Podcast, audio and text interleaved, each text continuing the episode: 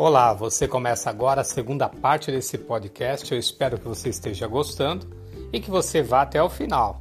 Valeu! Ele acha também que todo mundo está percebendo o que está acontecendo com ele. Às vezes ele está ali no, na frente e, e, e isso é comum nos cursos de oratória. A pessoa está fazendo a apresentação dela e ela está muito bem. A gente está olhando, está olhando, a pessoa está falando, ela tem lá os três, quatro minutos para ela dar uma mensagem. E quando ela termina, ai meu Deus do céu, nossa, meu coração ia sair pela boca. E não pareceu. Ninguém percebeu que a pessoa estava nervosa. Só ela sabia que ela estava tão nervosa. Então, uma das frases que eu uso dentro dos cursos, né, principalmente curso de oratória, é os seus, ah, os seus medos, a maioria dos seus medos não vão acontecer. E uma delas é: ninguém vai perceber o que você está nervoso, a não ser você mesmo. Agora, se você começa a dar muito foco no seu nervosismo, na sua ansiedade, aí vai ter dificuldade, a pessoa vai perceber, fica muito difícil mesmo. Cumprimentar mais gente aqui de Vanderlene, William, Roberto, sejam muito bem-vindos aí. A Rosângela escreveu um negócio aqui, deixa eu ver o que ela escreveu. E a gente sabe ela é terapeuta, psicanalista também, ó, e a gente sabe identificar quando precisa de um psiquiatra. Tem muita crença e resistência de ir num psiquiatra, infelizmente é isso mesmo, muita, muita dificuldade.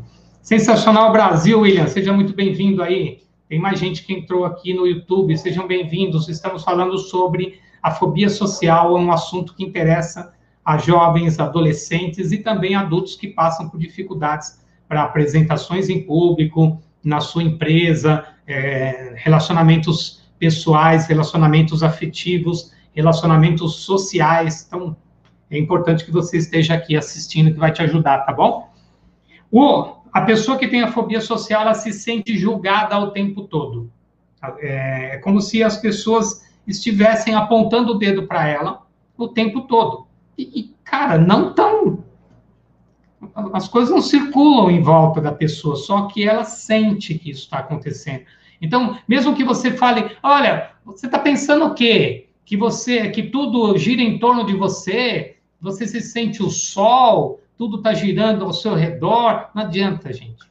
Isso você consegue falar com um ansioso, com um egocêntrico, sei lá, para a pessoa que tem fobia social, ela vai ficar ainda mais né, ansiosa e vai ter certeza de que ela não é uma pessoa amada, querida e assim por diante. Então, não aponta o dedo para as pessoas, entenda que ela está passando por um processo de um medo muito intenso, porque a fobia social ela está relacionada à ansiedade, que está ligada à raiva, né? Porque as coisas não acontecem na hora que eu na hora que eu espero, mas também é um medo muito grande. Então, pensa que é algo, uma doença que ela está no colo de duas árvores a árvore do medo e a árvore da raiva. Então, ela é de uma explosão bioquímica, energética muito grande. Então, a pulsão psíquica de alguém que tem a fobia social é muito grande, diferente de uma ansiedade que qualquer pessoa pode ter. E aí você vê pessoas, né, familiares, pai, mãe, falando, deixa de ser besta, você fica nervosa com qualquer coisa. Gente, às vezes não é porque ela fica nervosa por qualquer coisa, é porque ela sofre em função disso e ela não tem controle sobre isso. E você, adulto que não tem conhecimento, taxa o jovem de tímido, de, de envergonhado. Essa aí não vai, não vai conhecer ninguém nunca. Esse aí não vai ser nada na vida nunca, porque não consegue nem falar bom dia na rua. Gente, não consegue. Não é porque não quer, é porque não consegue. Mas ninguém entende eles. Então, como ninguém entende, nós estamos aqui falando para você. Mostra esse vídeo para essa pessoa e fala para ele: sim, tem gente que te entende. Porque tem eu aqui, como professor em psicanálise, meus alunos que estão aqui participando desse evento, que sabem que a gente que estudou isso, a gente entende o problema deles e que a gente pode ajudar. Então, um psiquiatra, um terapeuta vão ajudar você a ter mais qualidade de vida, tá bom? Em determinadas situações de muito estresse, às vezes eles abandonam tudo e fogem. Tá? Isso pode acontecer. Sabe aquela noiva nervosa que ela, no nervoso dela, ela larga tudo e foge. Qual é o julgamento das pessoas? Xiii, essa não gostava dele. Às vezes não é isso. Eu falei com uma pessoa aqui, ela falou na, na segunda-feira, quando eu estava falando sobre pessoas emocionalmente imaturas, e ela fez um comentário aqui. Ela falou: Você não tem ideia do meu sofrimento na igreja quando o padre pediu para eu falar sim e que ele pôs o microfone na minha boca. Na hora que chegou aquele microfone, não saía nada. Ela falou que travou a boca dela, ela não conseguia falar. Sim! E ela queria casar. E ela falou, ela conseguiu falar. Algumas pessoas nessa hora travam, fogem. E aí as pessoas vão julgar. Nossa, lá, o, o cara foi largado no altar. Não, ela teve um pico de estresse, um pico de ansiedade, não aguentou, porque ela era realmente, normalmente é assim, né? A noiva é o palco das atenções dentro de um casamento, da inveja e das atenções, e aí, infelizmente, ela não aguentou. Então, pode, pode acontecer a fuga, sim. Então, se vocês forem a um casamento e verem uma noiva fugindo, procura um terapeuta no meio da igreja e vai junto com ele conversar com ela para ver se ela volta. Talvez ela volte com você, tá bom? Quando vai a algum evento, fica de olho em tudo para saber como sair dali. Então, já aconteceu esse tipo de caso. Como funciona? Imagina que a pessoa vai para um treinamento, que nem o meu, né, o meu treinamento lá no Instituto 5, junto com a Bel, com toda a nossa equipe, que a gente faz o Leader Training. É comum você ver pessoas com esse tipo de comportamento. Elas entram, elas sentam, escolhem um lugar, e normalmente escolhem um lugar na ponta, perto da porta por onde a pessoa entrou. Então, ela já está ali, premeditando que se der alguma coisa nela, ou se alguém tentar mandar ela fazer alguma coisa que ela não queira fazer, ela já sabe para onde correr, porque a porta de saída é aquela ali. Então ela vai olhar também para trás para ver se tem outra porta de saída lá. Então ela está já atenta aos ambientes de fuga, né? Para que ela possa sair dali, caso algo saia do controle dela. Porque é, as coisas têm que girar de uma forma assim do tipo eu preciso estar no meu ambiente seguro, mas de repente ela está num treinamento com gente desconhecida, com um cara que nem eu lá no palco falando, falando, falando, a pessoa fica assustada. Então é comum a gente identificar algumas pessoas que têm uma possível ansiedade, né, um, um transtorno social ali também. Né? Ó, a Rosângela aqui, ó. Ah, falando com a Muca. Esse é o Agostinho, meu professor de psicanálise. Oi, Muca, seja bem-vinda aí de todos os cursos que eu fiz, seja bem-vindo. Só tem a agregar, seja bem-vindo aí. Vamos lá. Os fóbicos também têm vários pensamentos intrusivos, tá? Então, como eles se sentem? Então, é comum, e gente, isso eu vi em vários vídeos, depois eu vou falar é, de um livro para vocês também, para os terapeutas aqui, e, e porque eu fui buscar, né, pesquisar um pouquinho mais. O que mais apareceu? Que eles se eles acham que as pessoas estão olhando para eles e falando: olha que cara mais idiota. Nossa, essa pessoa deve estar tá me achando um idiota. Nossa, essa pessoa deve estar tá me achando idiota. Nossa, todo mundo deve estar tá me achando um idiota. Então, ele se taxa com pessoas não muito boas, idiotas e assim por diante. Ele acha que as pessoas estão olhando para ele, para ela, falando assim: olha lá, não consegue se controlar, só dá vexame essa aí. E ninguém está nem pensando nisso. Ela acha que alguém vai falar isso. E aí, às vezes, o estresse começa a se tornar tão grande que acaba dando esse vexame aí, né? Tem um recado aqui do Guilherme, ó. Gente, meu canal do YouTube, vai para lá. Quem está no Instagram, se você puder para o canal do YouTube, é legal. Você já se inscreve e continua lá. Psicanalista Agostinho Almeida. Obrigado, Gui. Então, não consegue se controlar e pode achar que é um é, vai, fazer, vai dar outro vexame. Ela acha, ou ele acha, que tem as pessoas estão falando assim para ele: essa pessoa tem algo de muito errado. Como se ele fosse um estranho, tá? Que é a quarta coisa. Ele é um estranho mesmo, tem algo esquisito. Então, essa pessoa que tem o TAS, ela se sente estranha, ela se sente esquisita, ela se sente idiota, ela se sente uma pessoa que só dá vexame, que não faz nada certo, que não faz as coisas certas. E talvez na infância tenha sido assim, tenha sido tratado dessa forma. Então, nós como terapeutas, nós vamos entender o, o, quando tudo isso começou. quando ela começou a se sentir idiota, quando ela começou a se sentir essa pessoa que só fazia coisa errada, nós vamos entender a história dela, o passado dela, comportamento de mãe, comportamento de pai, né, função materna, função paterna. Nós vamos entender se isso é uma questão genética, porque pode ter, pode ser que tenha fóbicos, né, é, sociais na família e ela adquiriu isso também. Então tem todo um processo para ser observado e tratado também, tá? Outra coisa que pode acontecer é ela ter depressão, porque como a e aí quando vem com né, duas situações, porque aí são duas doenças a ser tratadas, a fobia social, né, o TAS, ou e a depressão também. Por que a depressão? Porque a pessoa não consegue ser uma pessoa como as outras são.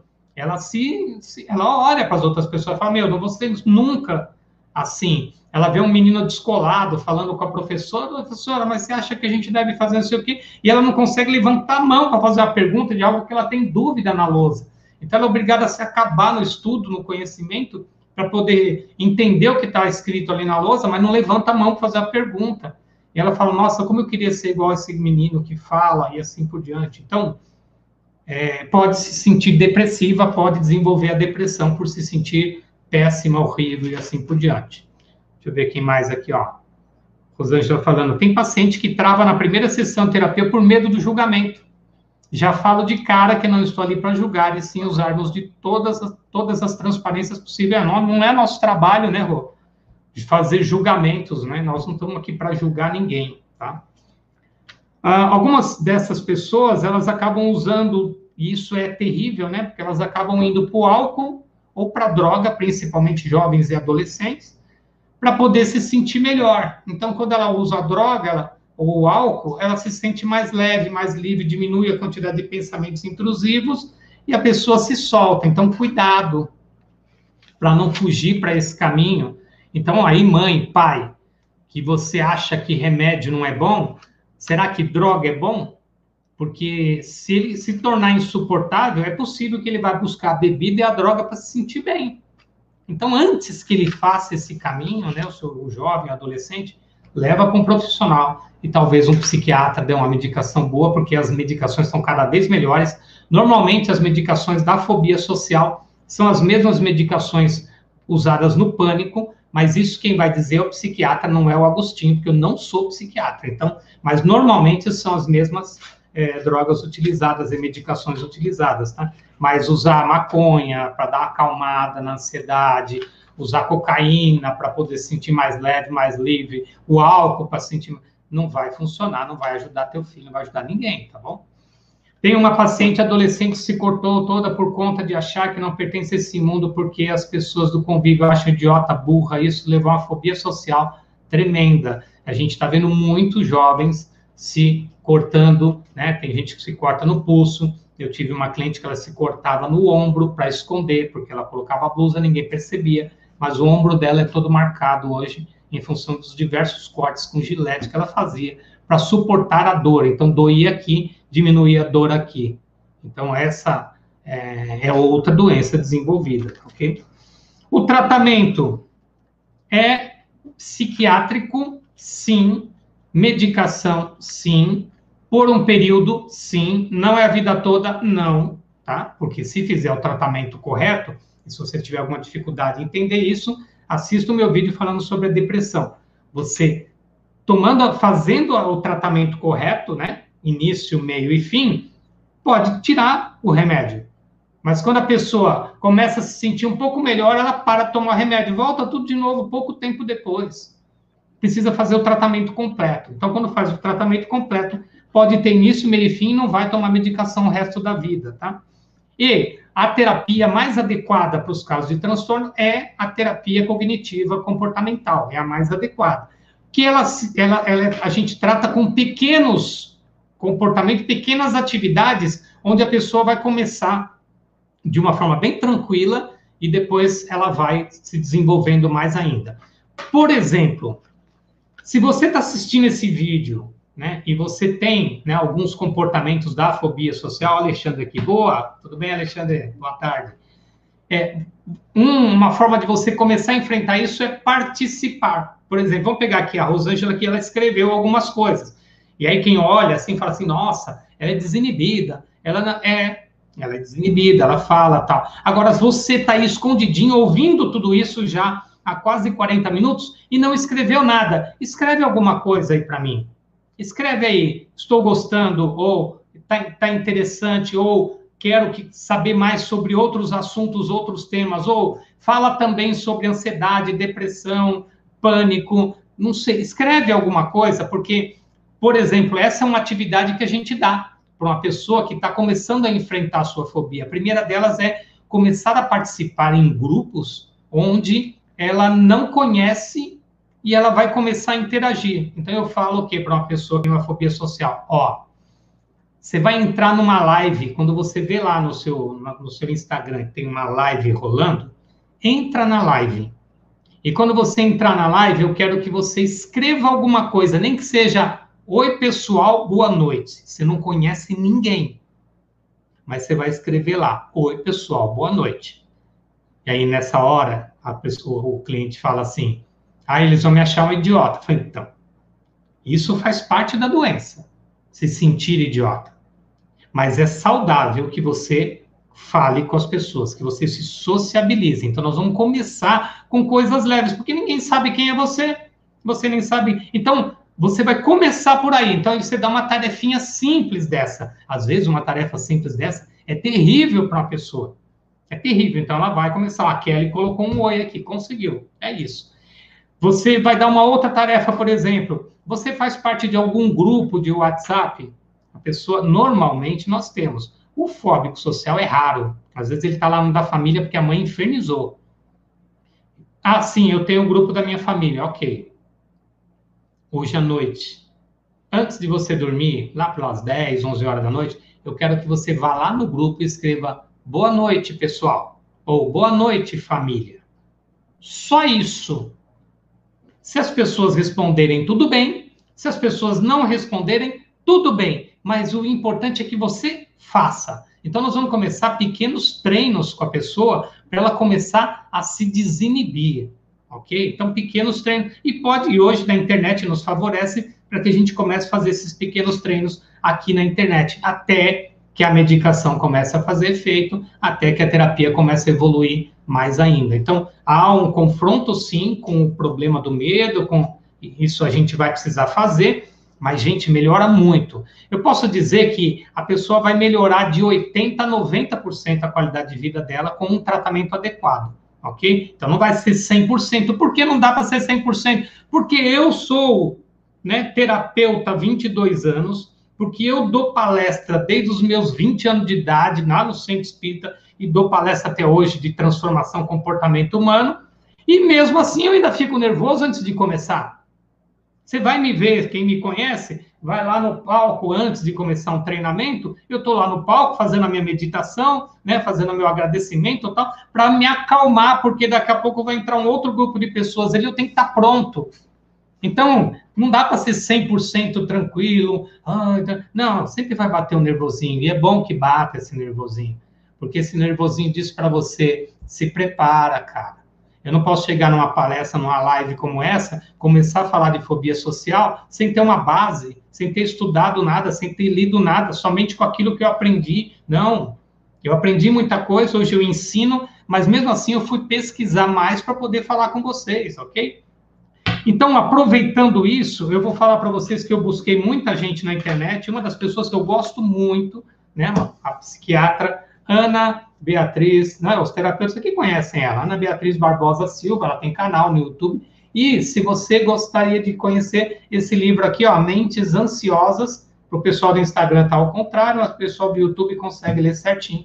Mentes Ansiosas da Ana Beatriz. Né? Muito do que eu falei eu tirei daqui, tá? E também de outros vídeos da internet. Eu busquei psiquiatras igual a ela e busquei outros profissionais, colegas da minha área, psicanalistas e psicólogos também, que falam e tratam a respeito do TAS, transtorno de ansiedade social ou a fobia social. O que eu posso dizer também é que a programação neurolinguística também é muito útil em algumas atividades, por exemplo, a cura rápida de fobia, são algumas atividades intensas que fazem mudanças de padrões muito rápidos que também são muito favoráveis nessa hora A hipnoterapia também é muito favorável. Então, tem várias técnicas que a gente pode utilizar dentro de um processo psicanalítico que também colabora, mas o, o mais adequado e o mais utilizado é o TCC, a terapia cognitiva comportamental. Beleza? E é isso por hoje. 40 minutos, né? Chegamos ao nosso tempo aqui. Eu quero agradecer vocês aqui, ó, a Cíntia, a Roberto, Roberto, Gil, Edu, tá aqui. Sejam bem-vindos, tá? Muito obrigado pela presença. Se você não pôde assistir inteira, eu vou deixar lá no IGTV para vocês, mas eu prefiro que você assista lá no meu canal no YouTube, Agostinho Almeida, psicanalista Agostinho Almeida, onde tem todos os nossos vídeos, já são quase 40 vídeos já gravados falando sobre comportamento humano e psicanálise, tá? Marilda está aqui, boa tarde, esse tema é ótimo. A Kelly tem aceleração e tremores. Dependendo do grau, Kelly, você vai buscar tratamento que vai te ajudar bastante. A Sueli foi minha aluna lá, se é quem eu estou pensando, foi minha aluna lá na Moca. Seja muito bem-vinda aí também. Obrigado, obrigado, muito obrigado. Se não assistirem inteiro, assistam, porque vale a pena. A fobia social é algo que está acontecendo no mundo. Foi depois da pandemia, muita gente desenvolveu. Então é importante que você leve isso às pessoas que precisam de ajuda também, tá bom? Fiquem bem, gratidão. Até a próxima. Valeu, gente. Deixa eu fechar aqui. Tchau.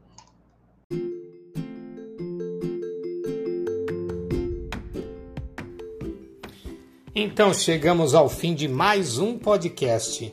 Obrigado, obrigado, muito obrigado pela sua presença. Continue acompanhando e em breve nós colocamos muito mais aqui para você. Fica bem, namastê!